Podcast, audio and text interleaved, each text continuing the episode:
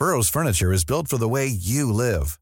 From ensuring easy assembly and disassembly to honoring highly requested new colors for their award-winning seating, they always have their customers in mind. Their modular seating is made out of durable materials to last and grow with you. And with Burrow, you always get fast, free shipping. Get up to 60% off during Burrow's Memorial Day sale at burrow.com slash ACAST. That's burrow.com slash ACAST. burrow.com slash ACAST.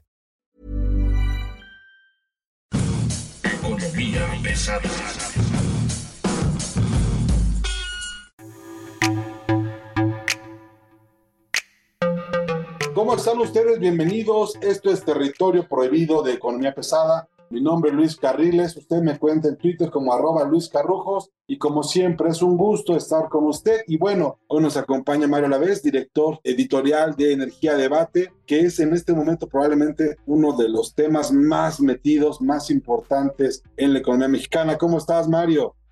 Muchas gracias, Luis Carriles. Todo, pues, eh, yo muy bien. Pemex y CFE, pues no les fue bien.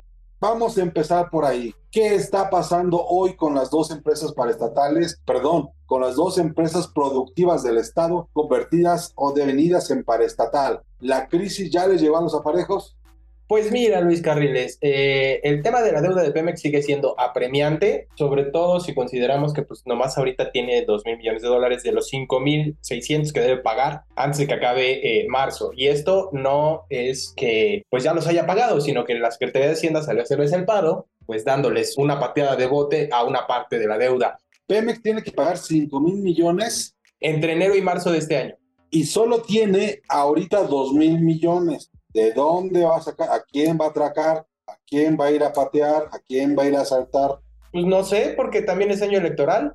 Pero dime tú, yo por más que hago las cuentas no me sale cómo Pemex va a poder pagar ese dinero con los niveles de producción que trae. Trae de nuevo una cadena de producción, trae menos de 1.6 millones de barriles de producción. El precio del petróleo está, digamos, en un buen nivel, pero no hay en ese momento producción, ¿no? Entonces, pues sí tienes un enorme problema como empresa, como finanzas públicas, ¿no? Sí, claro. El tema es que pues Pemex no está sacando dinero de ningún lado. O sea, te la pongo fácil. En enero pasado, Pemex tuvo el peor mes en aportaciones al erario en la historia. ¿Sabes cuánto metió al Fondo Mexicano del Petróleo? 137 millones de pesos. 137 millones de pesos por venta de producto, ¿no? Nada más por derechos de exploración. Es el peor año en la historia. El peor mes en la historia. Y por si fuera poco, ¿te acuerdas que le hicieron un descuento en derecho de utilidad compartida? Sí, Pues no metió nada. porque la idea era con eso apoyar el dinero de Pemex y se habló también el mes pasado de la posibilidad de que Hacienda asuma la deuda de petróleos mexicanos. Sí, y no metió ni un peso por ese concepto al Fondo Mexicano del Petróleo y tampoco metió un peso por derechos de extracción de hidrocarburos. Se está acabando Pemex, mejor negocio del mundo mundial en este momento. Cuando todas las petroleras de todo el mundo están ganando dinero, Pemex está perdiendo un montón de lana. Eso es lo más interesante, Luis Carriles, porque el director general de la Agencia Internacional de Energía, que es este organismo que es el organismo internacional energético más grande del mundo, dijo que pues el año pasado las petroleras de todo el mundo tuvieron una ganancia, una utilidad de 4 billones de dólares, 4 millones de millones de dólares, que es 2.6 veces el promedio de los últimos años. El tema aquí es que pues está diciendo que esto fue una situación temporal. Ok, se entiende, pero si vemos lo que está pasando en enero, pues en enero, como te comentaba hace un momento, Pemex metió 137 millones de pesos solo por derecho de exploración de hidrocarburos. ¿Sabes cuánto metió en diciembre? ¿Cuánto? 35.977 millones de pesos. Entre diciembre y enero de este año se les cayó 99.7% la aportación al Fondo Mexicano del Petróleo. O sea, prácticamente nada, no han entregado más que 0.3%. Exactamente. En enero, Pemex no metió ni el 1% de lo que metió en diciembre del año pasado. Aquí contando pues ya los tres tipos de derechos. ¿Te acuerdas que hay, hay una persona ahí que dice que las rondas petroleras no sirven para nada y que no ayudan, etcétera, etcétera? Esa cortina de humo que aventaron desde presidencia tiene que ver justamente con lo contrario y con lo exitoso que le ha resultado a las empresas petroleras los campos petroleros mexicanos. ¿Sabes cuánto metieron los privados al Fondo Mexicano del Petróleo en enero? Teniendo solamente que 60 campos, Ajá. ¿cuánto? 4.209 millones de pesos. y esto es una cifra 30% más alta que la de enero del año pasado. ¿Qué va a hacer Pemex? ¿Qué va a hacer el Estado mexicano? Porque, a ver, se habla mucho, igual tú tienes alguna idea, pero se habla mucho de la posibilidad de que Hacienda sea quien entre directamente a rescatar a Pemex. ¿Qué tan viable tú ves eso? Pues es que para que esto ocurra, Hacienda tiene dos, dos vías. Una, meterle dinero directamente de pues, los ingresos públicos y la otra es pues seguir pateando el bote. Nada más que ahorita por cuestiones de mercado va a ser muy difícil que, que, pueda entrar otra vez al mercado de valores porque pues hay fechas límite para presentar pues nuevas emisiones de deuda. Otra de las cosas interesantes es que pues Pemex también fue el que más ganó con la implementación de los estímulos fiscales del año pasado. Esto no lo digo yo, esto nos lo cuenta el Centro de Investigación Económica Presupuestaria, el año pasado el costo de los estímulos fiscales al IEPS fue de 397 mil millones de pesos, nada más 10.4% de los ingresos tributarios, ¿vale? Según el centro, Pemex es el principal, es uno de los principales beneficiarios de la política porque pues las devoluciones fiscales del IEPS a combustibles son capturadas, o sea, de todos modos se cobran, pero son capturadas. Supuestamente son capturadas. Son reintegradas a Pemex. Entonces, quien recibió toda esa lana de alguna forma fue Pemex y aún así no está pudiendo con el paquete. ¿Cuál es la situación actual? Pues recordemos que Pemex está en calificación de bono basura, a pesar de que está respaldada por el gobierno federal. Y eh, pues también es un tema complicado que Pemex pueda sacar dinero de sus propias arcas para cumplir con el pago de la deuda. Y esto es solo del primer trimestre. En total, este año debe más de 10 mil millones, debe pagar más de 10 mil millones de dólares, lo que es más o menos 10% de su deuda es casi imposible, yo creo, que pueda ocurrir lo que quieren hacer. Yo creo más viable que sigan haciendo lo que están haciendo ahorita. Patear el balón, un poquito de lana por aquí, un poquito de lana por allá, porque además es correcto lo de que acaban de ampliar el presupuesto para dos bocas, ¿no? Sí, aparte, o sea, Pemex le metió, eh, de acuerdo con la Junta de Consejo de Administración de enero, le metió 47 mil millones de pesos más a la refinería de Dos Bocas y ya con esto, pues se superan los 15 mil millones de dólares para el costo de la refinería. Y si a esto le ponemos lo que nos dijo la Auditoría Superior de la Federación, pues está más complicado. La transparencia no se le da a Pemex. El último reporte de la Auditoría Superior de la Federación encontró irregularidades por muchos miles de millones de pesos, pero en particular hubo un monto de 2.240 millones de pesos que corresponden a nueve adjudicaciones directas que hizo Pemex en 2021. Y esto fue para la refinería de Dos Bocas. ¿Qué pasó? Pues la auditoría detalló que Pemex pues, no hizo los estudios correspondientes para justificar las contrataciones. Es decir, agarró y le dijo, tú fulanito, tú sutanito y tú menganito, estos nueve contratos son para ustedes nada más porque pues me levanté de buenas. No presentó documentación sobre estudios de mercado, no hay información pública sobre propuestas técnicas o económicas y tampoco presentó las cotizaciones correspondientes a las adjudicaciones directas. O sea, no sabemos ni por qué, ni a quién, ni cómo tomó la decisión para dar esos nueve contratos que son 2.240 millones de pesos. No hay manera, no hay manera de que haya una solución este, negociada. Y en un momento dado, ¿qué podrías negociar?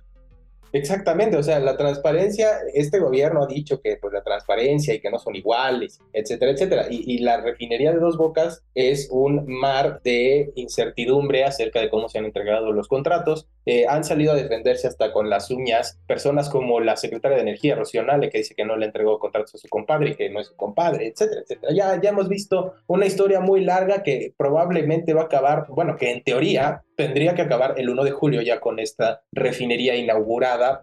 Ahora, estamos hablando de que en este momento, con el último jalón que le da la Secretaría de Hacienda, Pemex, ENER, estamos ya hablando de más o menos 16.500 millones de dólares.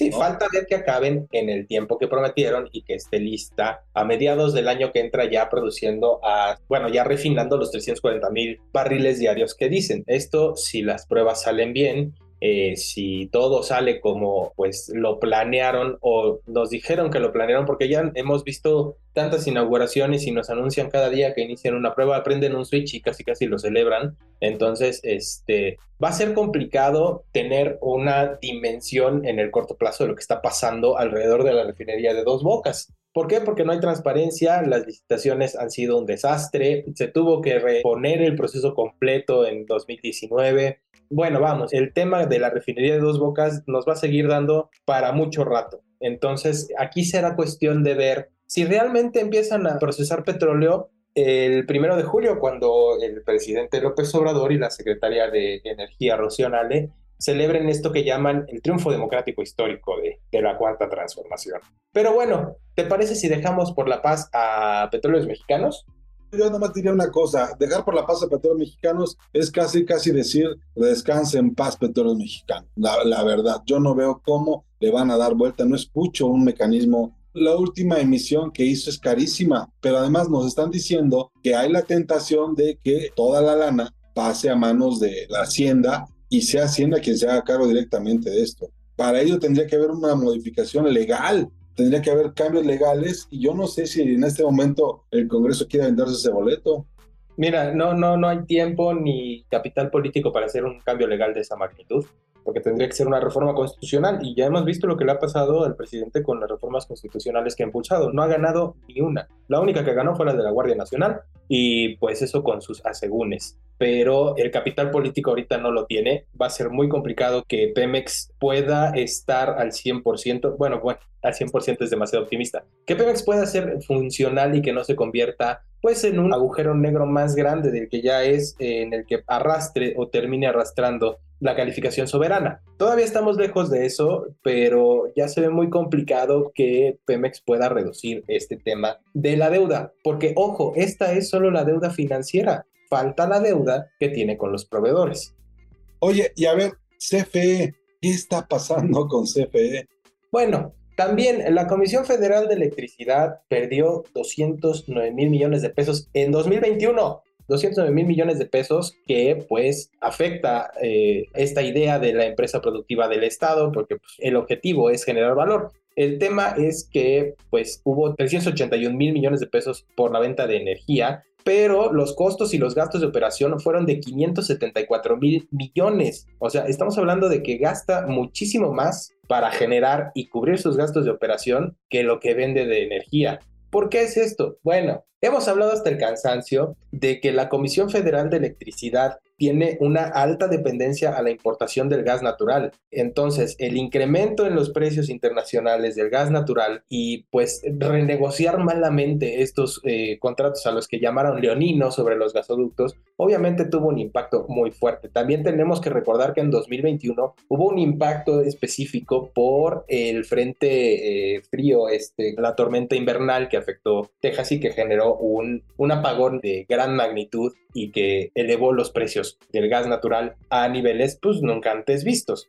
Aunque fue un impacto temporal, pues fue muy grande lo que tuvo que este, absorber la Comisión Federal de Electricidad y lo que le generó una pérdida enorme, particularmente durante el primer trimestre de 2021. Ojo, Luis Carriles, porque es probable que eh, veamos los resultados trimestrales de Comisión Federal de Electricidad. Petróleos Mexicanos presenta su, su reporte trimestral el lunes 27 y muy probablemente en ese reporte trimestral que es del cierre del año pasado veamos ganancias y muy probablemente veamos ganancias muy grandes. Y esto no nos debe distraer de todo lo que hemos platicado en este momento. ¿Por qué? Porque el año pasado, debido a la guerra entre Rusia y Ucrania, los precios del petróleo se fueron para arriba y pues estuvieron durante un buen tiempo, me parece un par de meses, por arriba de los 100 dólares por barril, lo cual es un resultado que pues, obviamente le da mucho más margen de utilidad a petróleos mexicanos. Eso es en cuanto a petróleos mexicanos. En cuanto a la Comisión Federal de Electricidad, la historia es diferente. ¿Por qué? Porque los precios internacionales del gas natural, que genera 60% de la energía que se consume en el país, pues obviamente tuvo un valor también alto en comparación con lo normal en el mercado. Eh, ¿Qué es normal en el mercado? Pues más o menos el Henry Hub, que es uno de los indicadores de referencia del gas natural de Estados Unidos, que es de donde viene principalmente el 90% del gas que se importa, pues es, eh, tiene un precio promedio de 1 eh, o 2 dólares por millón de unidades térmicas británicas. ¿Qué pasó el año pasado? Pues se fue a 6, a 6 dólares más o menos durante el periodo comprendido entre febrero y octubre, noviembre. Ahorita ya regresó a niveles similares o cercanos a lo que es considerado entre comillas normal, pero pues si absorbes un precio tan alto, obviamente vas a tener una repetición de lo que pasó en 2021 con los costos de generación de energía. ¿Se pudo haber evitado esto? Sí. ¿Cómo? Si tan solo hubiera una forma en la que el gobierno federal pudiera trabajar con el sector privado para desarrollar centrales de energía con fuentes renovables que son mucho más baratas que la generación con cualquier combustible fósil, incluso el gas natural, y que tiene la ventaja de que te da eh, pues bonos verdes y te genera una matriz de energía cada vez más limpia, creo que sería algo interesante desarrollar, ¿no? No veo cómo lo podrías desarrollar. Digo, no hay manera, me parece, no hay como un camino para hacerlo. Ahora, en el caso de CFE, por ejemplo, hay una cosa que se nos viene en el verano, ¿eh? Los apagones. La inversión en transformación y en transporte de energía es mínima y lo que estamos viendo es a CFE comprando plantas dan energía en un sitio que no sabemos cómo llevarla para el otro, muy lejos de los centros de consumo, ¿no? Claro, el tema es, como siempre, esta falta de planificación eso sí, hay que reconocer que no es nuevo. La falta de planificación para la, transmisión y la redundancia de la energía que se necesita en los centros de consumo siempre ha sido un problema. Pero, pues, si te dedicas a hacer proyectos como las seis plantas de gas natural que quiere hacer el gobierno federal, que es un tema que sigue ahí pendiente, pues sería complicado. La inversión que requieren, para empezar, es completamente responsabilidad de la CFE. La CFE licita, pero la CFE es la que tiene que pagar. Y el tema es de que en verano el margen técnico de reserva ya es muy pequeño y no hay manera de transportar la electricidad de un sitio a otro, ¿no? Además, tenemos proyectos como el de Sonora, que es el proyecto más caro del mundo en términos de energía solar, en términos de generación. El tema con este anuncio de la inauguración que hizo el presidente también es un tema de transparencia, también pasa por la transparencia. Hasta el momento no sabemos exactamente cuánto costaron los paneles solares de esta primera etapa, no sabemos quién los puso, no sabemos si fue la CFE la encargada, si hubo costos de instalación, todo esto porque pues está financiado a través de un fideicomiso, lo que le da a la CFE la posibilidad de ser pues no tan clara con lo que está pasando. Entiendo que los que van a poner los paneles son los de Acelec, lo que no entiendo es por qué lo hacen en un terreno de Daniel Chávez, de Vidanta. Bueno, acuérdate que él hizo el favor de donarle al presidente López Obrador el terreno, pero también recuerdo... Porque es mi imaginación, a un lado de esa planta va a haber un aeropuerto, es muy curioso.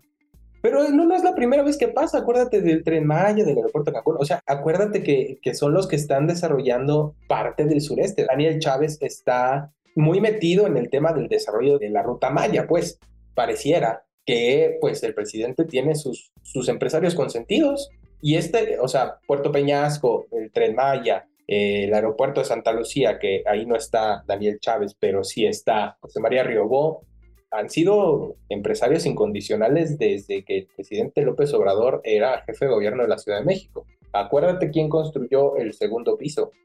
El asunto aquí es ese. ¿Cómo le van a hacer? Porque, primero, es la planta solar más cara del mundo, a los precios más altos del mundo, no es tan grande como pareciera y no hay ningún favor que le estén haciendo a la industria eléctrica porque no hay un cable que una a California con la red nacional, ¿eh? sigue esperándose ese proyecto, ¿no? Además, la idea de las plantas solares es que se construyan en el sitio de consumo, digo, cosa de asomarse a Las Vegas, ¿verdad? Viajar tantito, tomar el avión, meterse a Las Vegas y ver cómo en la carretera, cerca de Las Vegas, están unas granjas solares enormes que son las que alimentan totalmente a la ciudad más iluminada del planeta. Entonces, no entiendo yo de dónde sacan estos cuates, tienen que invertir en un cable para hacer esto, ¿no? Es un sitio que además no tiene agua, es un sitio que además este, está como alejado de todo, pero bueno, pues ahí están las cosas. El tema es, de verdad, esa planta solar no es la mejor opción, ¿eh? Y no tiene los mejores precios disponibles en el mercado.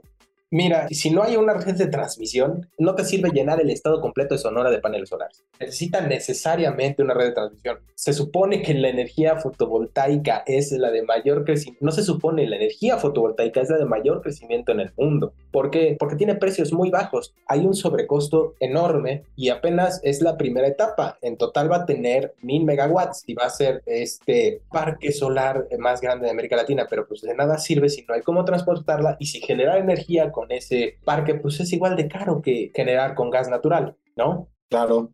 Entonces, este parque fotovoltaico que puede parecer una, una buena idea o un piso de que pues tal vez haya esperanza para la energía renovable en este gobierno, pues parece que no va a ser así. La cuestión aquí, Luis Carriles, y es algo que no me explico, es cómo se hace para que la energía solar sea cara. ¿Cómo planean financieramente algo que se supone que es barato, que solo tiene un costo de instalación y que eh, pues los bajos costos de generación te van compensando esta gran inversión que se hace en un primer momento? ¿Cómo le haces para echar a perder un modelo de negocio que está comprobado a nivel mundial para hacerlo caro e ineficiente?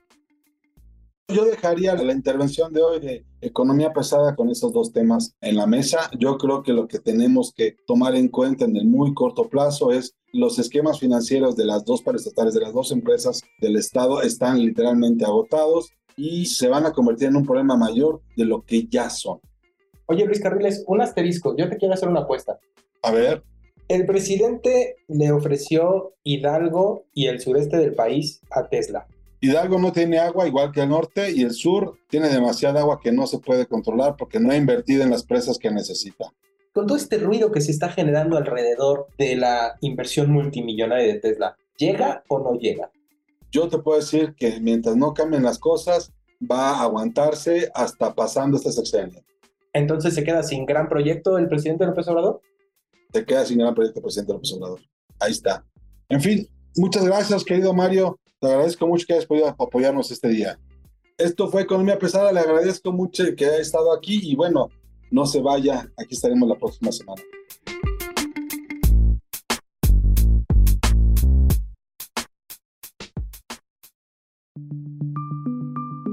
Esta es una producción de la Organización Editorial Mexicana.